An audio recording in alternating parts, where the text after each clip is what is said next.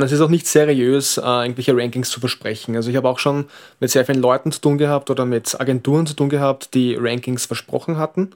Und das ist einfach nicht seriös, weil man kann es einfach nicht zu 100% garantieren.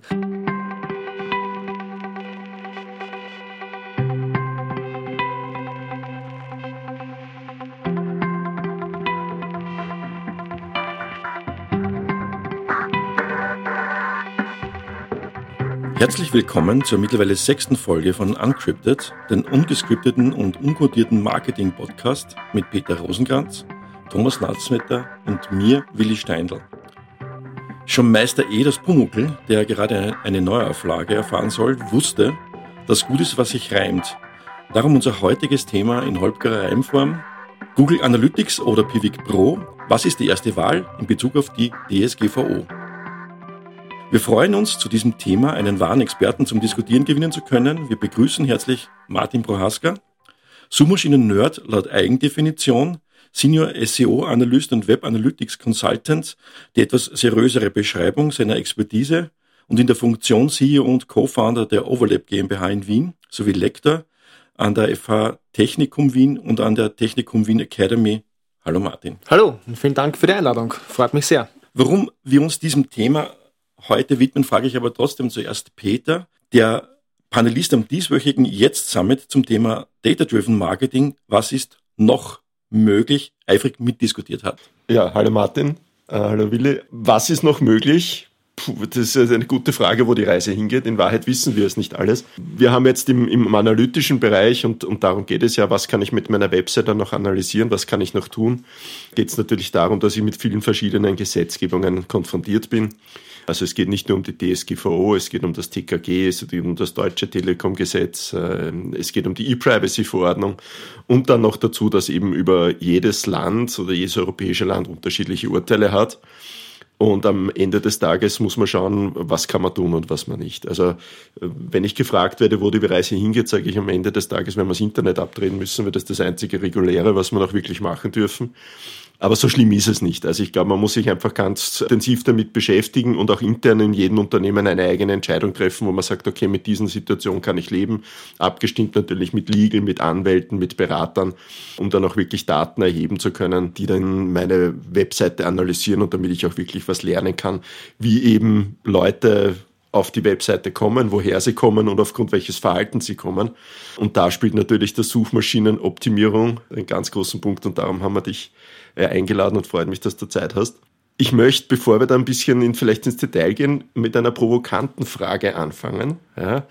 Warum soll ich Suchmaschinenoptimierung machen, wenn ich eh Google AdWords schalten kann? Eine super Frage. Ich glaube, die beste Antwort darauf ist, dass es nach wie vor sehr viele Keywords gibt oder Keyword-Kategorien gibt, die nach wie vor sehr wenige Ads ausspielen.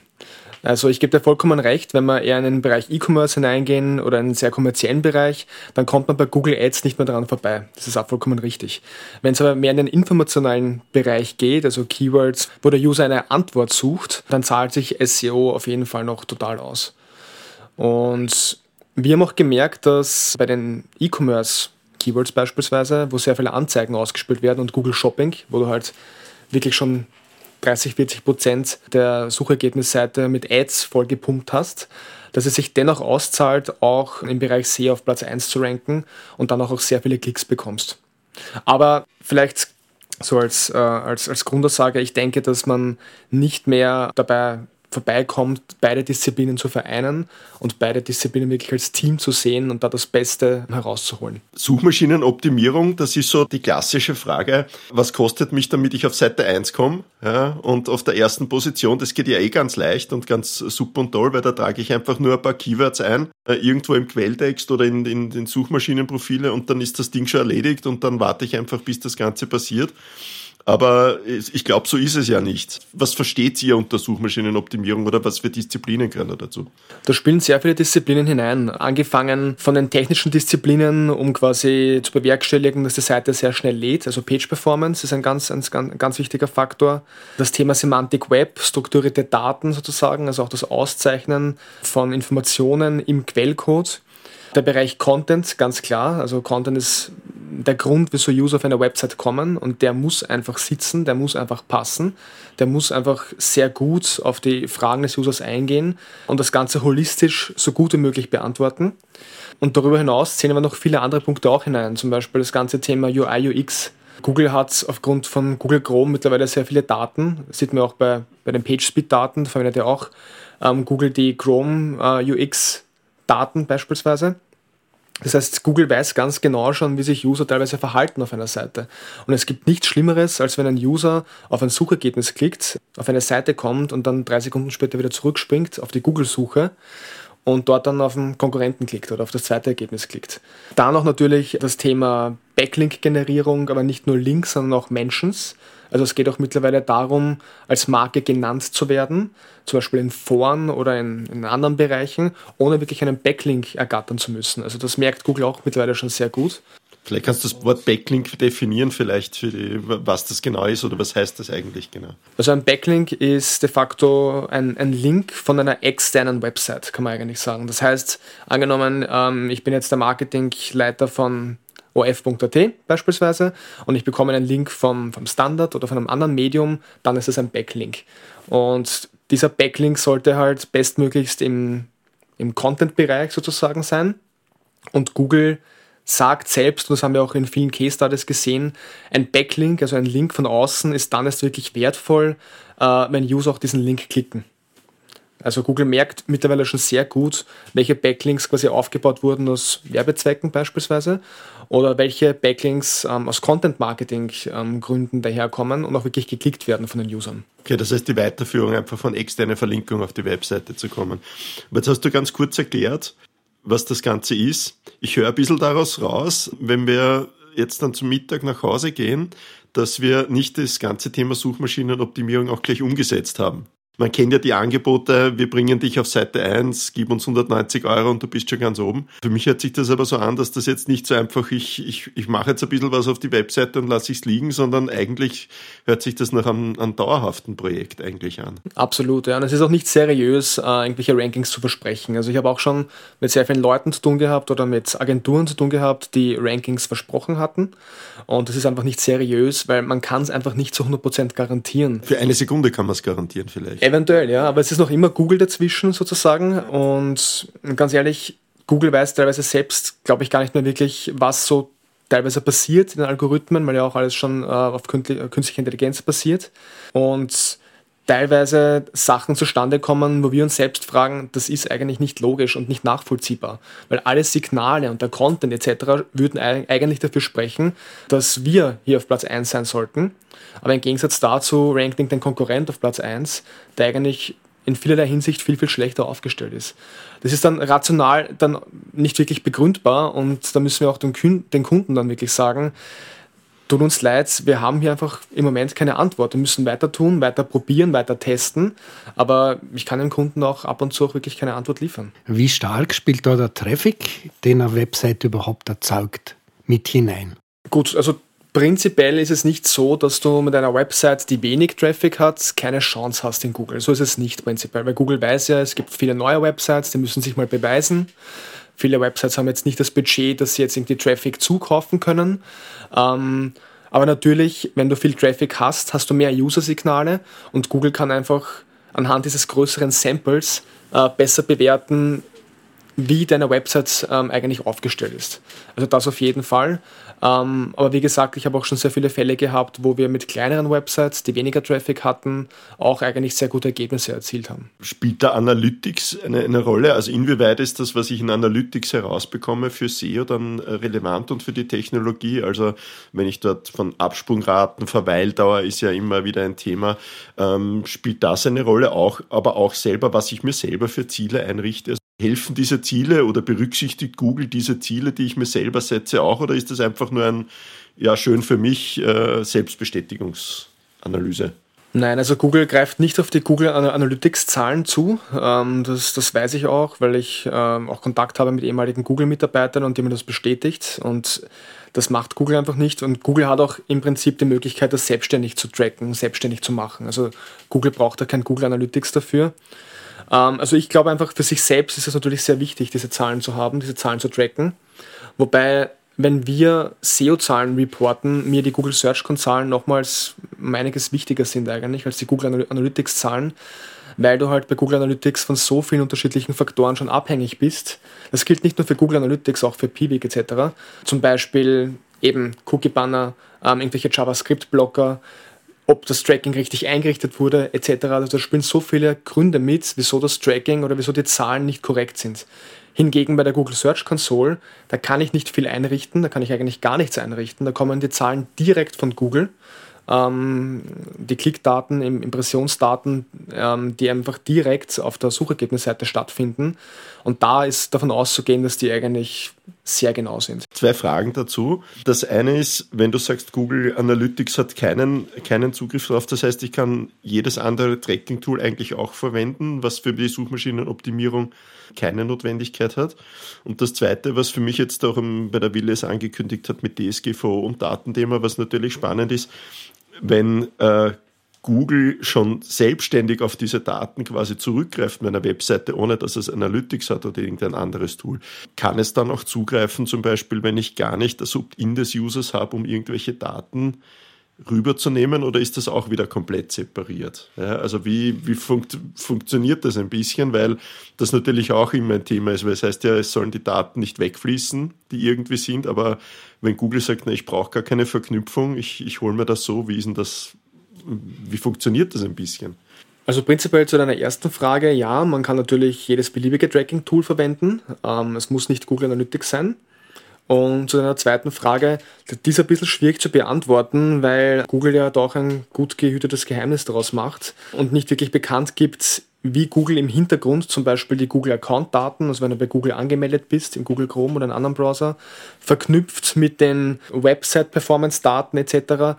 Das, das wissen wir nicht wirklich, um ehrlich zu sein. Aber die, die ganzen Tracking-Daten, die du zum Beispiel in Google Analytics hättest, da könntest du ja auch sehr viele unterschiedliche Informationen zu einem User mittracken, wenn er zum Beispiel eingeloggt ist auf der Website etc. Da wissen wir schon, dass die Google jetzt nicht direkt irgendwie heranzieht um jetzt das SEO-Ranking zu bewerten oder um den User irgendwie ein, ein Profil zuzuordnen und da diverse Websites irgendwie in den privaten Ergebnissen ähm, hervorrankt oder so. Aber aus deiner Sicht ist dann das ganze Consent-Thema, spielt das dann schon eine Rolle? Also es gibt ja sehr viele Diskussionen über, wie muss die Consent-Bar ausschauen, damit ich überhaupt quasi Daten verwerten darf, egal mit welchem Tool und wie personalisiert dürfe diese Daten verwerten oder lehnt der User es ab? Ist das eine Blockade, die im, in der Suchmaschinenoptimierung dann technisch auch greift oder ist das eigentlich, hat das gar keine Auswirkungen, weil es nur um personalisierte Informationen geht und, und, nicht um essentielle Informationen. Aber irgendwie ja doch, muss ja irgendwie doch eine Verknüpfung oder irgendwie da sein zur Webseite. Also was wir wissen ist, dass Google ähm, sozusagen derzeit ignoriert, ob der Cookie Consent Banner da ist oder nicht. Das ist Google relativ egal. Natürlich hat es Auswirkungen teilweise auf diverse Page-Speed-Metriken, wenn auf einmal drei Sekunden später der Cookie-Banner daherkommt. Äh, das sehen wir bei sehr vielen europäischen Kunden, die wir haben dass die einfach eine schlechtere CLS heißt das, äh, Metrik besitzen, aufgrund eben eines Layout-Shifts, weil eben der Cookie-Banner kommt. Aber Google selbst, es gibt einen Entwickler von Google, der erst vor ein paar Monaten getwittert hat, dass Google mit diesem Cookie-Banner eigentlich sehr gut zurechtkommt, prinzipiell, aber es ihnen eigentlich egal ist, ob du jetzt da zu 100% DSGVO sicher unterwegs bist oder nicht. Also, was ich damit sagen will, ist, du hast keinen Ranking-Nachteil, wenn du zum Beispiel äh, in Sachen Cookie Consent Banner etwas falsch machst, unwissentlich beispielsweise, also du solltest keinen Ranking-Nachteil dadurch haben. Es wird heiß diskutiert gerade. Es gab ein paar Bescheide, die zugestellt wurden von der Datenschutzbehörde, irgendwie, dass äh, das nicht richtig implementiert wurde, der Consent nicht richtig abgefragt wurde, beziehungsweise die Datenschutzrichtlinien nicht richtig an der Seite angegeben wurden. Hintergrund ist, dass da ja sehr wohl, wenn man es nicht richtig implementiert, Daten nach Amerika äh, übermittelt werden an Google und dass die DSGVO untersagt nicht darauf explizit hingewiesen wird, wenn ich nicht opt-outen kann. Darum haben wir uns ja dem Thema auch ein bisschen gewidmet, weil es natürlich Alternativen gibt. Äh, Pivik Pro äh, hatte ich da genannt. Ich habe den Vorteil, ich kann es on-premise installieren. Das ist bei Google so jetzt mal nicht möglich. Ich kann es zwar auch in der Cloud installieren mit, mit, äh, mit Limiten äh, und äh, habe also auch eine freie Version, äh, habe eine Reihe von Vorteilen. Aber wo würdest du die Unterschiede sehen, jetzt, wenn ich sage, ich, weil im Endeffekt will ich ja Daten generieren über die Nutzung meiner Webseite und über die Nutzer, die auf die Webseite kommen, um etwas zu lernen und mich zu verbessern. Sei es jetzt den, Content zu optimieren, die Webseite zu optimieren aus technischer Sicht, also klassische SEO-Themen, kann ich mit unterschiedlichen Tools machen. Martin, hast du ja vorher auch schon erwähnt. Wo würdest du grob die Unterschiede sehen jetzt zwischen diesen zwei Ansätzen, mit Google zu gehen oder mit Pivik Pro zu gehen? Also prinzipiell diese ganze DSGVO-Sache, ich muss kurz dazu sagen, dass ja, es wurde halt eben damals bestimmt, dass die ähm, IP-Adresse ein personenbezogenes Datum ist. Darüber kann man jetzt streiten, ehrlich gesagt. Ich bin jetzt. Die Datenschutzbehörde streitet nicht drüber. Ja, die streitet nicht drüber. Ich bin jetzt ehrlich gesagt etwas, ja, ich bin nicht so begeistert von, von der Tatsache, dass eben der IP-Adresse ein personenbezogenes Datum ist, weil, ja, äh, jedenfalls bezüglich den Unterschiedlichkeiten. Also das Hauptproblem ist, dass die IP-Adresse in die USA übermittelt wird. Das ist das mhm. Hauptproblem. Und wenn man jetzt auf eine europäische Lösung zurückgreift, wie zum Beispiel Pivik Pro oder Matomo oder WebTrack, da gibt es ja einige, einige mhm. Lösungen, die man schon nutzen kann, wo die Daten wirklich in der EU bleiben, da muss man quasi einfach wahrscheinlich ein paar Kompromisse eingehen und halt sehr viele Personen überzeugen, dass sie halt jetzt dann ein anderes Tracking-Tool verwenden müssen. Prinzipiell bin ich von Pivik Pro schon begeistert. Also die haben da einen viel besseren Job als Matomo gemacht, finde ich, äh, in vielerlei Hinsicht. Noch ganz kurz erklärt den Unterschied. Also Piwi gibt es ja schon länger. Äh, Piwi wurde dann zu Matomo oder von Matomo gekauft und äh, bei Entwicklern haben dann einen Fork äh, gebildet und haben dann Piwi Pro weiterentwickelt und bin da auch, bin ich bei dir. Also ich finde ich viel besser als Matomo, auch weil es ein, ein, ein Gratis-Modell gibt mit Limiten klarerweise, mit Anzahl der, der Events, die ich tracken kann pro Monat, beziehungsweise auch die Retention Time ist, glaube ich, mit 14 Monaten beschränkt, aber ich kann es gratis nutzen. Nein, also die haben einen super Job gemacht, das ist auch sehr schnelles Tool, muss ich ehrlich sagen. Damals habe ich auch bei manchen Kunden WebTrack verwendet. Es es ist im Prinzip oftmals das Gleiche. Man muss sich halt daran gewöhnen, dass ähm, die Art und Weise, wie getrackt wird, wie reported wird, unterschiedlich ist. Mhm. Ähm, also vor allem jene, die eben tagtäglich mit diesem Tool arbeiten, ähm, die müssen da einfach mit an Bord sein, sage ich mal. Die müssen da irgendwie einbezogen werden und da ja, einfach auch gut geschult werden. Bei unseren Kunden ist es so, es ist derzeit schwierig. Ich habe auch schon mit sehr vielen anderen Agenturen gesprochen, wie die das eigentlich machen. Es ist halt so, man muss halt abwägen zwischen Risiko und, und Kosten natürlich ein bisschen. Also wir haben jetzt einige Dinge probiert, wie zum Beispiel Server-Side-Tagging. Mhm. Ähm, das ist auch eine Möglichkeit, ähm, wo man einfach die Möglichkeit hat, der Herr seiner eigenen Daten zu werden. Und da geht es nicht um Analytics, da geht es auch zum Beispiel um, um, andere Tools, wie zum Beispiel Facebook. Das heißt, wenn wir nach einigen Monaten oder Jahren das gleiche Problem bei Facebook haben, dass wir da auch keine Facebook-Conversions beispielsweise mehr implementieren können, stehen wir eigentlich vor der gleichen Sache wie jetzt Google Analytics. Und da ist das Server-Side-Tagging dann schon eine Maßnahme, ähm, wo ich da irgendwie alle Fliegen mit einem Klatsch sozusagen ähm, erwische.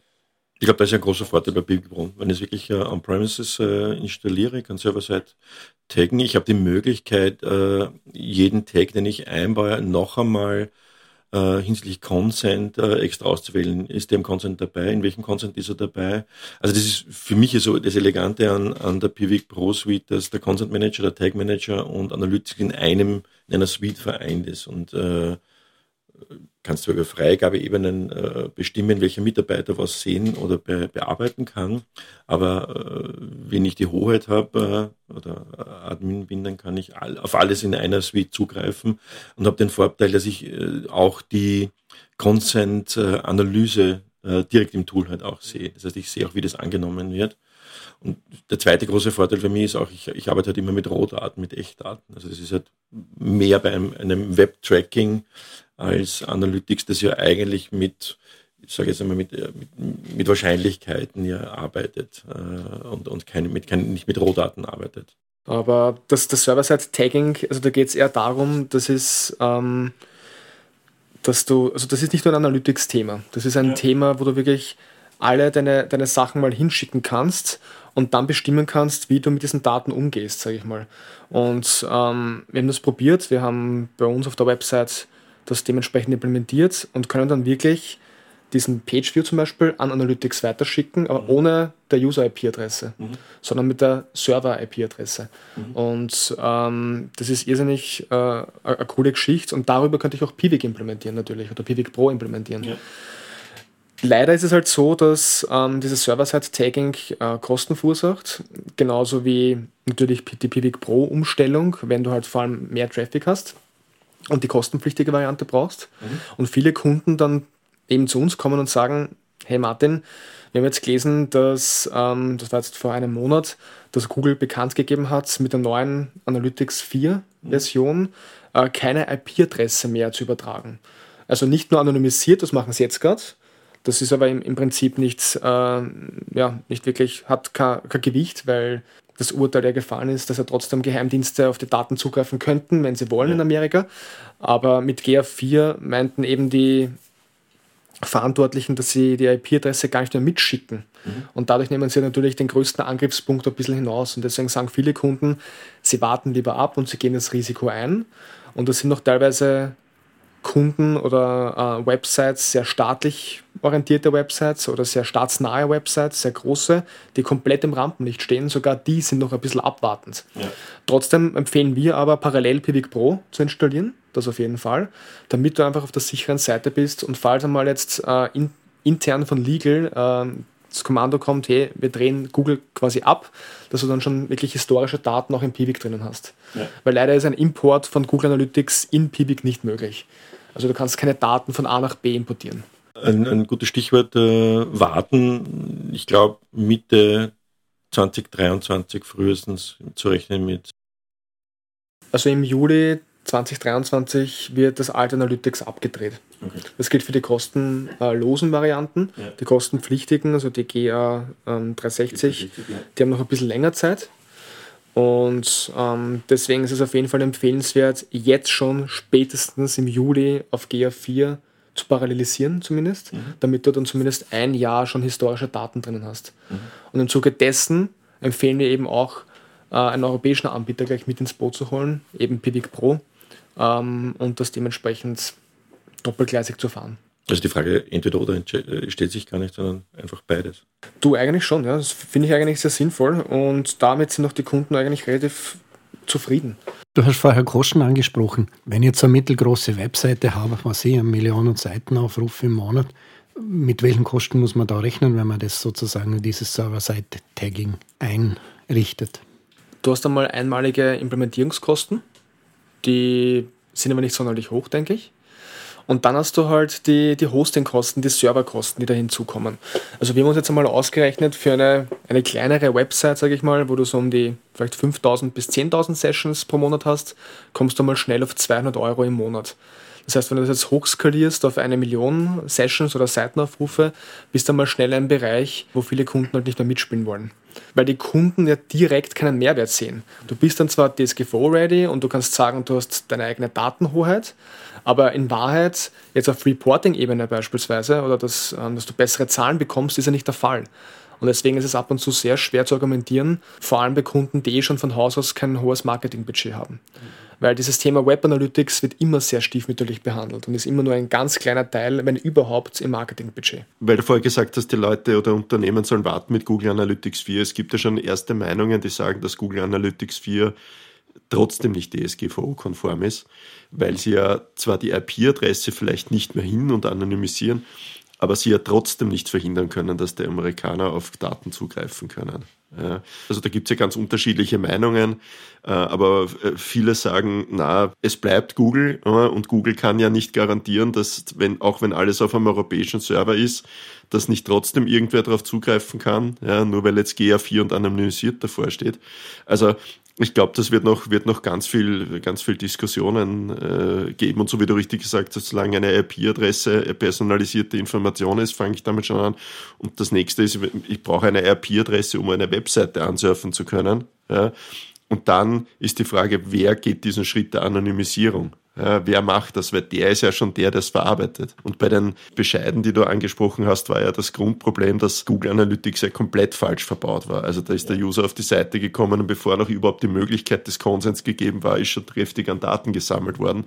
Und der Bescheid sagt ja nicht, dass Google Analytics illegal ist, sondern nur, dass das verbaut worden ist. Ja.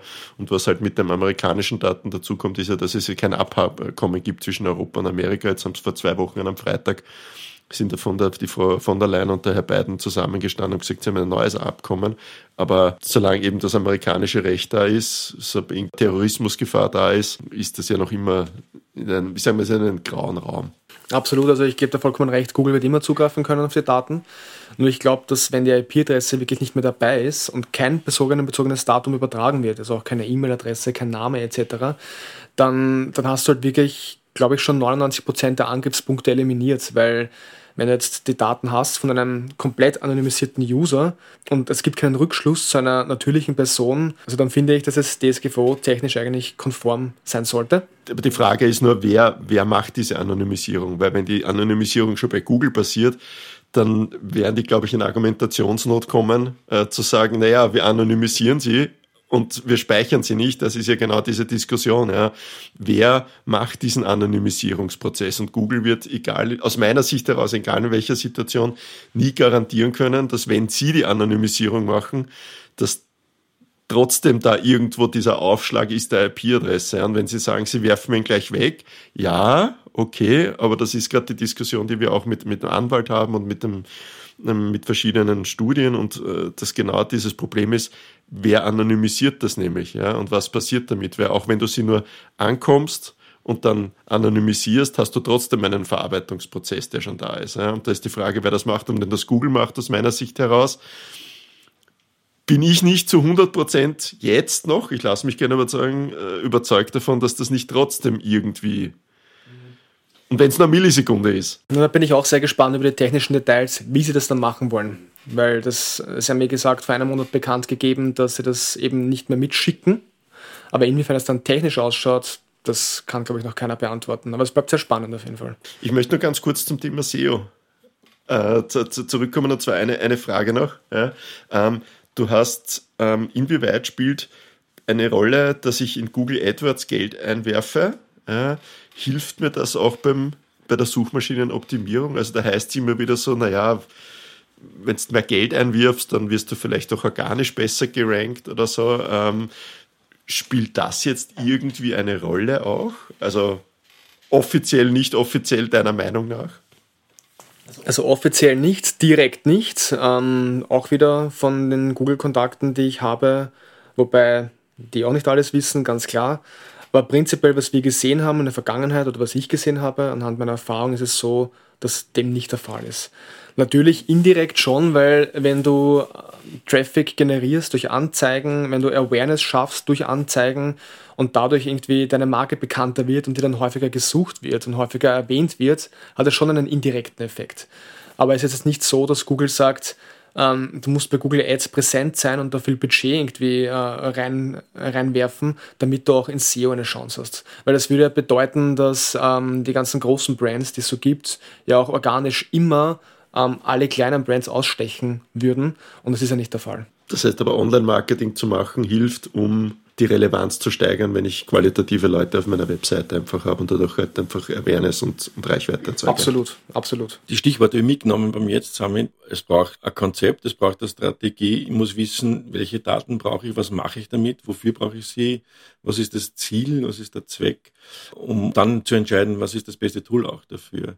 Wenn ich jetzt sowieso Google AdWords viel mache oder einen Google Ad Manager einsetze, finde ich, Google Analytics klar im Vorteil. Wenn ich mir die, der Content wichtig ist, die Performance der Seite, die technische Performance auch der Seite, also die technische Zuverlässigkeit der Seite, sehe ich einen klaren Vorteil bei Pivik Pro, weil ich halt mit Rohdaten arbeiten kann und, und das irgendwie sehr schön halt instant sehe. Da die Möglichkeit mit, mit synchronen Tags auch super AB-Testing direkt im Tool zu machen. Wo, wo siehst du die Chancen von den beiden Tools im, im Einsatz? also um kurz auf deinen ersten Satz zurückzukommen, also absolut, Zahlen schlagen immer Meinungen und es ist mhm. ganz, ganz wichtig, dass man alle Entscheidungen anhand von Zahlen trifft hinsichtlich, wo ich einfach mein Geld reinstecke, in welche Marketingaktivität. Bezüglich Pivik Pro und Google Analytics, ich finde, sie haben beide ihre, ihre Stärken und ihre Schwächen. Google Analytics hat jetzt natürlich den großen Vorteil, wie du sagst, dass halt sehr viele andere Google-Produkte da sehr stark hineinspielen und die nahtlos ineinander gehen, wie zum Beispiel Google Data Studio, Google Ads, ähm, BigQuery etc. Also auch wenn es dann wirklich um sehr große Daten geht. Und Pivik Pro hat, finde ich, den großen Vorteil, dass die Art und Weise, wie sie es einfach gemacht haben, mit der Datenbank auch einfach sehr schnell ist, dass sie einfach auf sehr viele Dinge geachtet haben, wie zum Beispiel, dass sie auch UTM-Parameter von Haus aus respektieren und verstehen und dementsprechend als Kampagnentraffic auswerten. Sie haben super Darstellungsformen, sie haben einen Connector auch gleich für Google Data Studio zur Verfügung gestellt. Die machen schon sehr viel richtig. Ja. Das Einzige, ich habe ehrlich gesagt Pivik Pro noch nicht verwendet für eine Website, die sehr, sehr viel Traffic hat. Also sprich bei zum Beispiel amerikanischen Projekten, wo halt wirklich ein anderer Traffic da ist, als wie jetzt bei österreichischen, bei vielen österreichischen Websites, um das jetzt nicht zu verallgemeinern.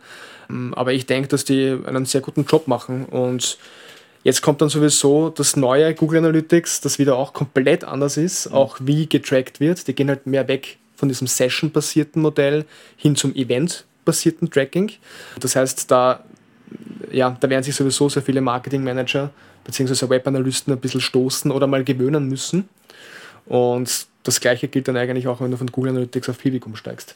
Was ist so deine Empfehlung? Also was ist so ein, ein SEO-Zeitraum, wo du sagst, dem braucht man jetzt wirklich, sowohl von technischer Seite, von Beobachtungsseite, von Optimierungsseite her, um wirklich relevante Erkenntnisse ziehen zu können. Was ist so deine, deine Empfehlung auch an, an Unternehmen, um zu sagen, hey, wenn ihr das Thema angehen wollt, A, man braucht Budget, ich glaube, das ist ganz klar und das ist individuell abhängig von den Unternehmen, das das machen möchte. Aber was ist so ein, ein Zeitraum, wo du sagst, das ist eine, ein, ein, sinnvolles, ein sinnvoller Plan, um mal an das Thema herangehen zu können, um auch potenzielle Erwartungen von, von Unternehmen einfach auch treffen zu können? Also wenn SEO prinzipiell, also generell Sinn macht, ähm, also wenn Suchvolumen vorhanden ist für, für die wichtigen Keywords, die eben diese Brand ausmacht, dann würde ich sagen, dass mindestens ein Zeitraum von sechs bis zwölf Monaten eigentlich ähm, verwendet werden sollte. Wir haben viel gemacht und einfach gesehen, dass es einfach einige Zeit braucht, bis die ersten Ergebnisse sichtbar sind und bevor man überhaupt die Arbeit von SEO bewerten kann und die ersten Ergebnisse einfach dann wahrnimmt im Traffic, in den Conversions. Und deshalb da meine klare Empfehlung eigentlich, mindestens sechs bis zwölf Monate die SEO-Consultants arbeiten zu lassen, nicht zu ungeduldig zu sein. Es ist eben ein Feld, wo erst nachhaltig nach längerer Zeit wirklich dann Ergebnisse sichtbar sind, im Gegensatz zu SEA, im, also im Gegensatz zu, zu Google Ads. Also wir versuchen auch immer zumindest ein Jahr an einem Projekt zu arbeiten, damit wir auch wirklich uns beweisen können. Alles andere ist sehr schwierig. Natürlich, es geht auch unter sechs Monaten, aber das ist nicht die Regel. Ich habe eine, eine letzte Frage noch ähm, weil du hast das jetzt in einem Nebensatz äh, gesagt, ja, das ist ähm, das vorhandene Suchvolumen, ob das Sinn ergibt oder nicht. Ja. Wie ist das dann eigentlich, wenn ich mit etwas Neuem starte? Macht es dann Sinn, schon von Anfang an sich darüber Gedanken zu machen, dass ich jemanden dazu hole? weil ich vielleicht keine Brand habe, weil ich vielleicht in einem, einem Nischenprodukt bin, was zwar riesiges Potenzial hat, aber vielleicht in einem österreich-deutschen Markt noch nicht vorhanden ist, wo dieses, diese Awareness zu dem Thema nicht vorhanden ist, macht es da schon Sinn, sich über Suchmaschinenoptimierung und Maßnahmen zu überlegen, obwohl noch kein Suchvolumen vorhanden ist? Also ist es sinnvoll, wirklich von Beginn an schon, so wie der Willi vorher gesagt hat, mit Projektmanagement, Planung, wo will ich hin, was gibt's und so weiter, spielt das da auch eine Rolle? Ja, ähm, also die, die Hausaufgaben sollten auf jeden Fall gemacht werden. Die technischen Hausaufgaben, zum Beispiel wenn eine neue Website generiert wird, also erstellt wird, die müssen auf jeden Fall passen. Natürlich, wenn das eine Nische ist und noch überhaupt kein Suchvolumen vorhanden ist, dann macht es keinen großen Sinn, da viel Budget in SEO reinzustecken. Wenn ein bisschen Suchvolumen vorhanden ist und diese Keywords sehr nah an der Conversion sind, dann macht es wahrscheinlich schon Sinn, weil wenn du dann auch nur 10 User oder 20 User pro Woche bringst oder pro, pro Monat bringst und die aber konvertieren und dann zu einem nachhaltig guten Kunden werden, zahlt dir das schon aus. Aber das ist dann so eine Sache, wo ich dann eher empfehle, mal in die Awareness hineinzugehen, mal irgendwie die Markenbekanntheit zu stärken, generell das Interesse zu stärken. Also ich kann mich erinnern, Fleisch online kaufen, wir haben da einen Kunden, das, da gab es eine Zeit, da war das überhaupt nicht relevant. Und deswegen habe ich auch empfohlen, konzentriert euch auf andere Kanäle. Ich bin jetzt, obwohl ich sehr lange schon SEO mache, nicht der, der den Kunden alles reindrücken möchte, nur weil ich es halt kann. Da waren andere Kanäle damals wichtiger.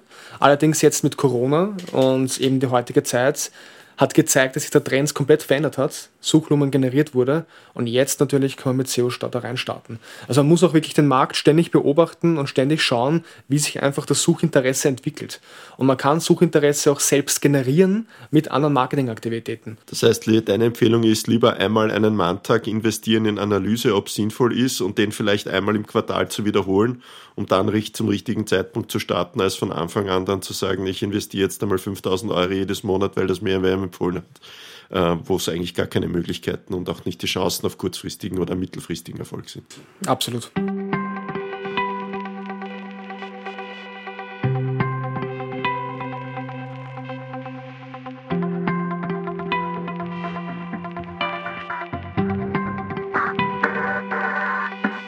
So gut, dann versuche ich mir mal mit der Zusammenfassung. Also es gibt sehr viele Aspekte beim SEO insgesamt. Da wäre die Page Performance, Semantic Web, dann das Thema Content und da ist dieses Stichwort holistischer Zugang gefallen, was mir sehr gut gefällt.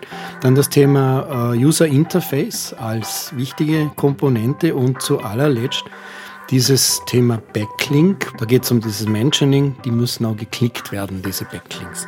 Dann habe ich mitgenommen versprochenes Ranking von Firmen. Da sollte man durchaus vorsichtig sein, weil es dann doch nicht so ist. Dann dieses Thema, welches Tool soll man verwenden? Es bringt also offensichtlich nichts, wenn man unbedingt Google Analytics verwendet. Man wird nicht schlechter, wenn man anderes Tool nimmt. Entscheidender ist laut Martin das Thema Search Konsole und mit dem muss man sich dann auch auseinandersetzen. Dann haben wir gehört, es gibt einen großen Konkurrenten zu Google Analytics, das ist dieses Pivik Pro. Man hat selber die Daten, man kann sie selber halten und man ist dadurch also auf jeden Fall DSGVO-konform. Jetzt kommt als nächstes Analytics 4 und da lautet die Empfehlung von Martin, man soll sich das anschauen, am besten schon installieren, parallel dazu arbeiten und vielleicht auch gleich ein zweites Tool dazu nehmen und doppelgleisig zu arbeiten. Dann dieses Thema SEO und Suchmaschinen-Traffic zu kaufen. Man muss nicht unbedingt Geld einwerfen, damit man auch gut gerankt wird. Und zu allerletzt, man sollte sich sechs bis zwölf Monate Zeit lassen, wenn man mit SEO in einem Projekt beginnt, um dann wirklich Entscheidungen gut treffen zu können.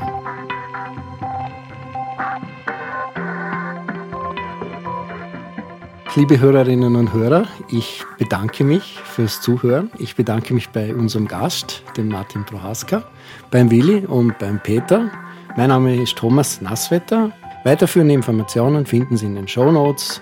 Da gibt es auch Links zu bestimmten Tools und so weiter. Ich wünsche Ihnen eine gute Zeit, viel Erfolg im Marketing. Auf Wiederhören bis zur nächsten Sendung.